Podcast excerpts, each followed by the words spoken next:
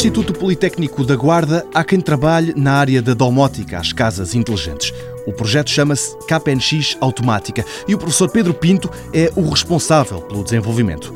Ele dá um pequeno exemplo daquilo que a plataforma que desenvolveu já é capaz de fazer. Podemos controlar desde luz, desde stores, saber qual é a temperatura da casa, eh, se há alguma inundação, esse tipo de situações. Claro que para isto funcionar é preciso que os eletrodomésticos estejam preparados. Nós temos eh, aquilo que a gente designa de dispositivos eh, inteligentes, que tem depois um, um protocolo que é o KPNX, foi o protocolo que nós utilizamos, e onde nós conseguimos saber quase tudo sobre aquele determinado dispositivo dispositivo. É através do tal protocolo KPNX que eles se ligam à net e comunicam com o mundo.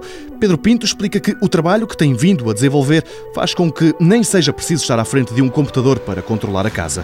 Um telemóvel chega e sobra. Foi desenvolvida uma aplicação para dispositivos eh, móveis com plataforma Android e é possível neste momento controlar uma casa desde que tenha um sistema KPNX de domótica a partir de qualquer lugar.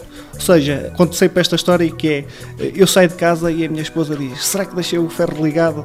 Pronto, e eu a partir do dispositivo móvel consigo neste momento saber se o ferro ou aquela tomada está a fornecer energia a um determinado equipamento.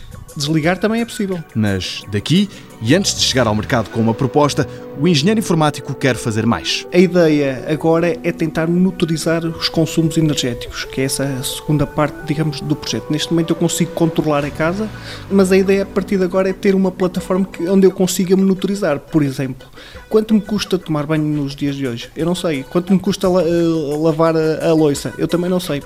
Quanto custa ver televisão? Quanto custa ouvir rádio? Quanto custa fazer umas torradas, esse tipo de coisas que são simples do ponto de vista tecnológico de implementar, mas que não existe neste momento, pelo menos que nós tenhamos eh, conhecimento. Pronto, e é nesse sentido que nós queremos expandir o projeto. Trabalho que ainda decorre. Quando a altura certa chegar, a equipa que desenvolve este projeto quer formar uma startup e atirar-se ao mercado.